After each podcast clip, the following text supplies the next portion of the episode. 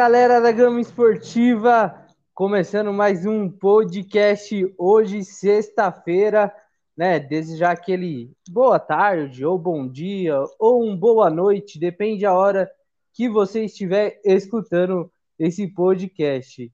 Sexta-feira de polêmicas, Santos perdeu para o Fluminense, Lucas Lima é afastado do Palmeiras por ter ido em balada clandestina. Ele afirma que estava no jantar, em plena madrugada. Não sei quem janta na madrugada. Está afastado com muitos protestos da torcida palmeirense.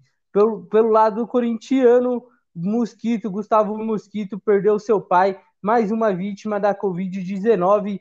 Está, é, foi liberado hoje do treino. Pode ser um desfalque contra o Bahia no domingo. E hoje não estou sozinho, é claro, estou com o João. João, boa tarde. Fluminense ganhou do Santos ontem, João.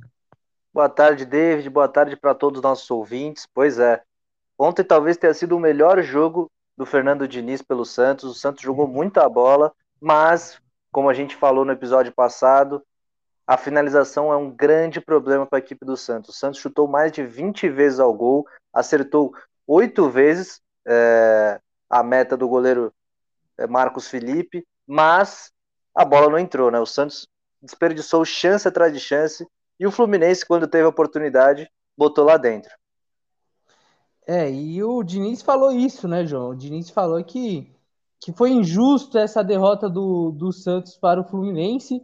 E como você citou, foi uma das melhores, foi, uma, foi a melhor partida do, do Santos sob o comando do Diniz. Eu também achei, eu também achei, mas é assim, o Diniz é aquele cara que quando perde ele sempre tem uma desculpa, né? Mas é, é bom sempre ter uma desculpa, João? É, assim, para o jogo de ontem, eu até acho que uma, a desculpa do Diniz é, é justa, porque o Santos jogou mais bola mesmo, mas no futebol não tem justiça, né?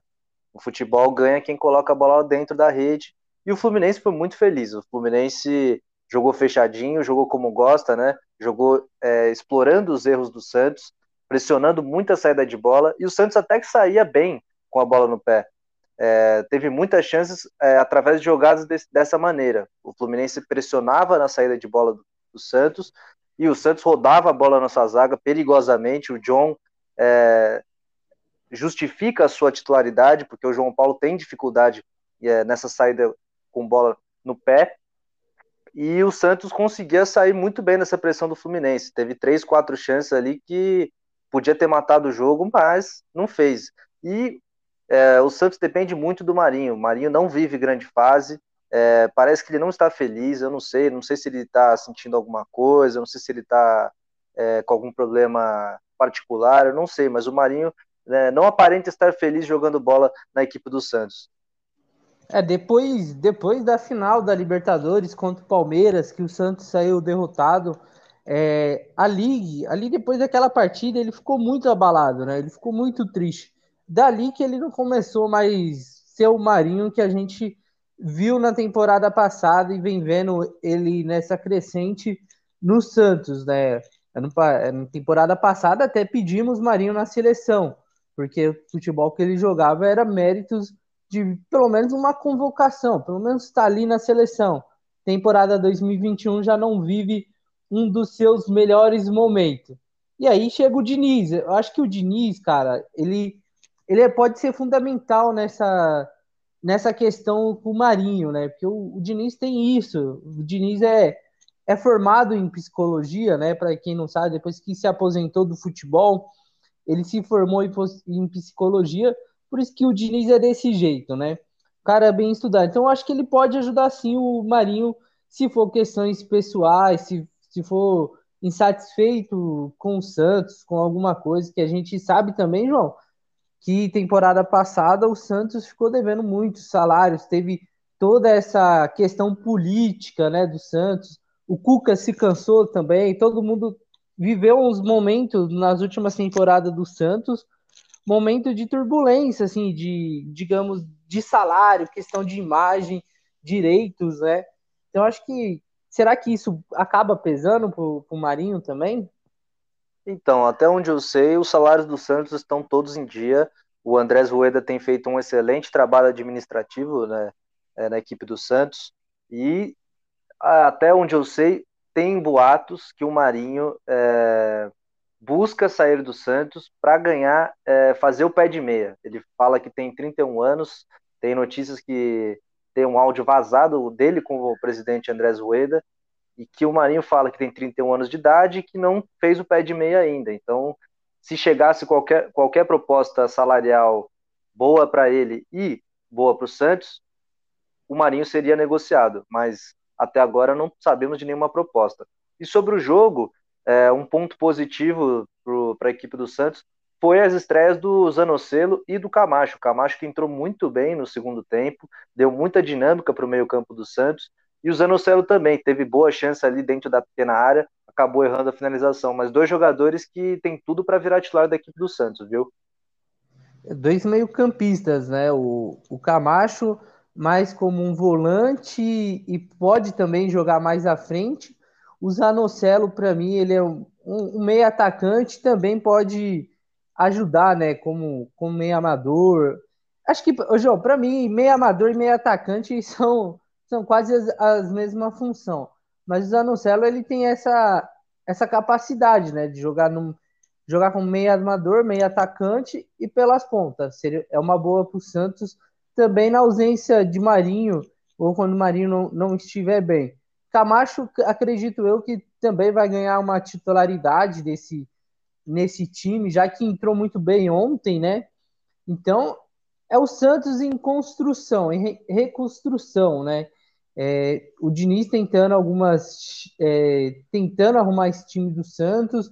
A gente percebe que o Santos está um, sim, organizado, né? Modo Diniz organizado de ser, mas a torcida Santista tem que se acostumar, porque é isso, né? Igual a gente falou, né, João, no, nos podcasts anterior, é, o time do, do Diniz é esse: joga bem, perde, joga mal, ganha, e pode ser que também jogue bem e ganhe, e jogue bem e perde. Esse é o time do Diniz. O Santos enfrenta São Paulo, domingo, São São, clássico, o clássico paulista no Campeonato Brasileiro, reencontro de Diniz com a, com com a equipe do São Paulo. O São Paulo que precisa vencer, precisa de qualquer jeito vencer esse clássico, porque se não vencer, não sei não, o Crespo dá uma balançada no cargo. O Santos também, né, vem, vem da derrota aí agora para o Fluminense. que esperar desse confronto, João? Eu espero que vai ser um grande jogo de futebol, viu, David? Eu acho que são dois times que jogam para frente, que jogam futebol vistoso, jogam com a posse de bola, né? Procuram muito o jogo e acredito que os dois times têm que vencer, não tem jeito. O Santos joga em casa, o Santos vem de derrota é, e o São Paulo ainda não pontuou na, ainda não pontuou não, ainda não venceu na competição, né? Então é um jogo extremamente importante para as duas equipes e o São Paulo que pode ter o Benítez no banco de reservas que está voltando de contusão. E o São Paulo, a equipe do São Paulo já foi vacinada, tomou a primeira dose da Covid-19. Já é uma boa notícia. Boa notícia não foi a convocação do Dani Alves. Muito, muito se falou, muito dos torcedores, parte da torcida, também imprensa, por, por ele ser um pouco, um pouco mais velho, digamos assim, né? É, lembrando que na, nas Olimpíadas a, a seleção masculina pode sim convocar três jogadores acima de 24 anos, né? Essa temporada é até 24 anos, por questão que era para ser o ano passado, e aí eles, eles aumentaram esse, esse um ano a mais, mas nas próximas Olimpíadas é, serão até 23 anos. E Daniel Alves foi convocado para a seleção olímpica. A torcida não gostou, João. Você acha que a torcida está na razão? O São Paulo já disse que, que não vai impedir esse sonho dele de, de atuar pela seleção nas Olimpíadas. Ah, eu acho que o torcedor São Paulino tem toda a razão de, de não ficar satisfeito com a convocação do Daniel, do Daniel Alves, né? Porque ele é um jogador extremamente importante, né, pro, pro elenco do São Paulo, jogador que é titular desse time do São Paulo. Então ele vai fazer falta sim. E o São Paulo, como a gente já falou, não vem fazendo um bom brasileiro. E você tendo todas as suas peças à disposição é muito importante.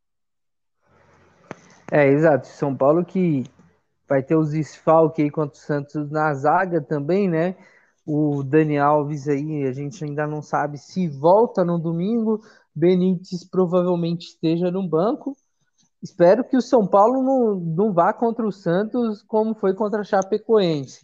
E espero que o Santos não vai tão afobado como foi contra o Fluminense, porque é dois técnicos assim, dois técnicos que gostam do, do jogo toque de bola e que joga para frente, né? Gosta desse toque de bola, da posse de bola e tenta achar esse ataque. Bom, Santos e São Paulo, domingo, 6 e 15 da noite, da tarde, começo de noite, fim de tarde no domingo. Mais cedo vai ter Bahia e Corinthians. O Corinthians tentando se reerguer, tentando se encontrar com a vitória. Provavelmente não vai ter Gustavo Mosquito, Gustavo Silva, que hoje perdeu seu pai para a Covid-19, foi liberado do treino um desfalque tanto, né, para o Corinthians, João. Com certeza, David, um desfalque importantíssimo para essa equipe do Corinthians. É, a gente deixa aqui as nossas condolências ao Mosquito e toda a sua, sua família. E o Mosquito é o grande jogador do Corinthians nesses últimos jogos, né? O jogador que faz o time jogar, que é, atrás, é através dele que o Corinthians consegue suas melhores chances. Então, com certeza vai fazer muita falta e o Silvinho vai ter que quebrar a cabeça para achar um substituto. É, lembrando assim que a gente não sabe se ele vai ou não, né?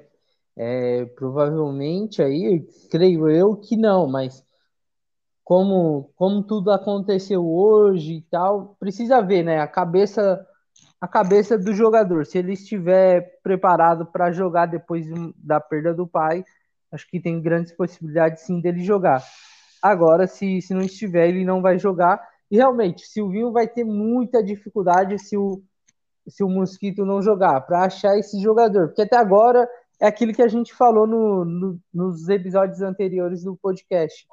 Tem só um lado, né, o Corinthians? Só um lado que é o lado direito do, do Mosquito. E aí, quando você perde o Mosquito, você fica sem lados. Então é bom o Silvinho já tá achando aí, porque se perder para o Bahia, hum, as coisas vai complicar muito para o lado corintiano, né? E última notícia que, que saiu também do Corinthians, o Internacional parece que tem interesse aí no Bruno Mendes, zagueiro do Corinthians, pode até estar tá envolvendo uma troca com o Paulo Guerreiro. Você acha que seria uma boa Paulo Guerreiro vir para Corinthians, Bruno Mendes vaza? O que você acha disso, João? Ah, como a gente já falou em, em, episódios anteriores, o Paulo Guerreiro é uma ótima no Corinthians. O único problema é a questão financeira.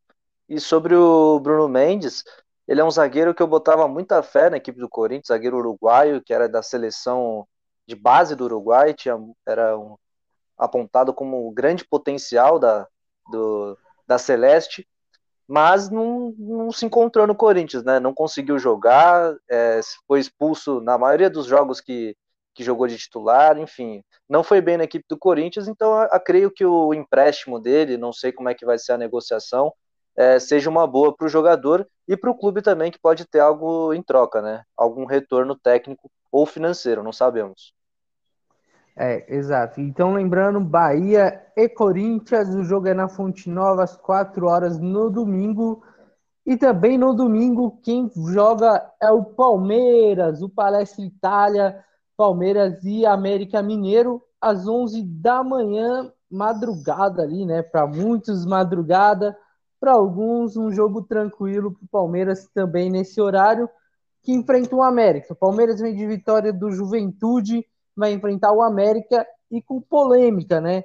Lucas Lima flagrado em embalada, né? Vamos colocar assim, entre aspas, embalada nessa noite de quinta para sexta ele afirmou, João, que estava jantando em uma madrugada. O que você acha disso? David, isso me fez lembrar, sabe do quê? Daquele caso do Gabigol, logo no comecinho da pandemia, que encontraram ele no, no não sei, acho que era um restaurante de pôquer clandestino, não sei. Era algum lugar que estava tendo um pôquer, não pode, né? Era um cassino, era um cassino clandestino. E o Gabigol foi encontrado, a polícia achou ele debaixo da mesa e ele falou que estava jantando. É muita cara de pau do jogador, né? Fala a verdade, é, você já está errado.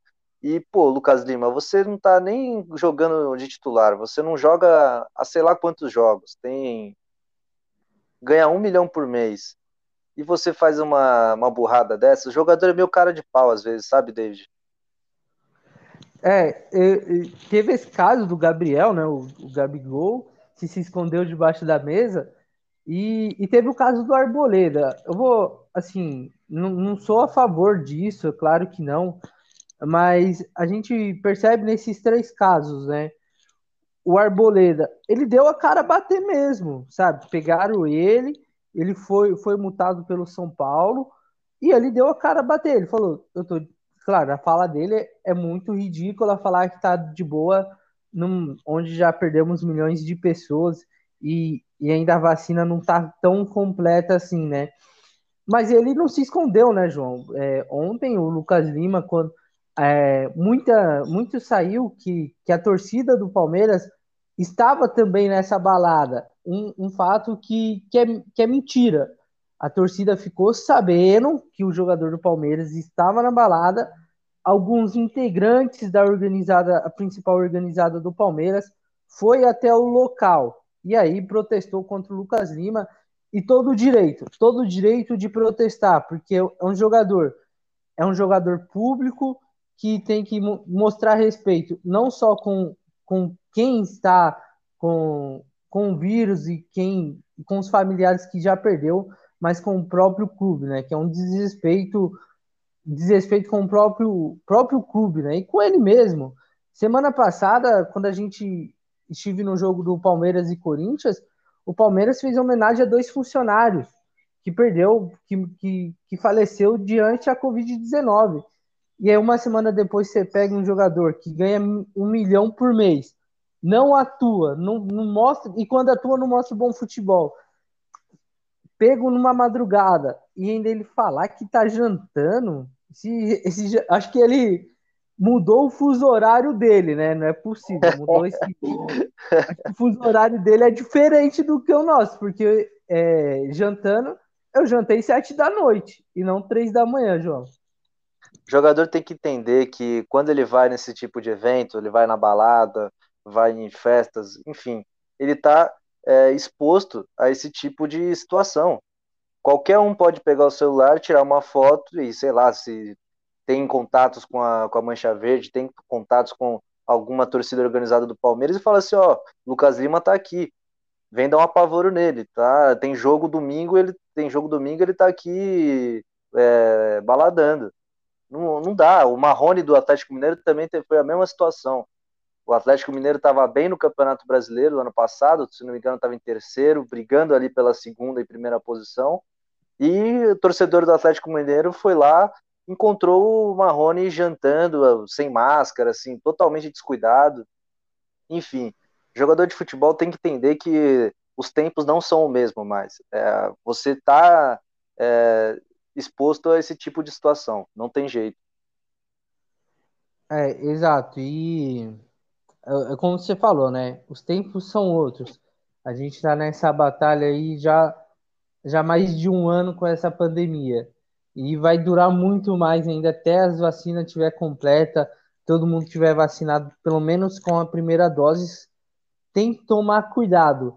É, tomar cuidado, eu sei que não é o nosso eixo, né? De, a gente fala mais de futebol, mas eu também estava vendo as notícias de hoje, os diários aqui de notícias de São Paulo, é, na Fórmula 1, né? Fórmula 1 também aí que vai vir para o estado de São Paulo vai ter o GP de São Paulo, o GP do Brasil, e, e provavelmente com público, né? Provavelmente com público, mas aí é uma questão deles, e aí vai entrar o governo de São Paulo, o governo do Brasil, mas acho que não é o momento ainda. Acho que devia terminar a temporada sem nenhum tipo de público nos eventos esportivos dentro do estado de São Paulo.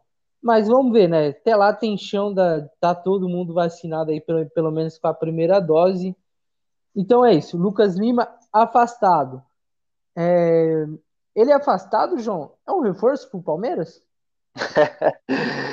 Olha, pode dizer que sim, né? Às vezes é, tem jogadores que estão dando a vida né, do treino e não tem oportunidade porque o Lucas Lima tem mais nome, né?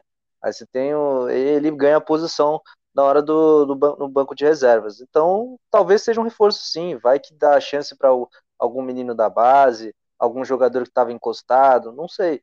É, às vezes pode ser uma boa para o Palmeiras sim, e faz tempo que o Lucas Lima merecia ser, merece, né, ser afastado do, do clube do Palmeiras. É, merece, e eu acho que o Palmeiras vai aproveitar isso para negociar o Lucas Lima.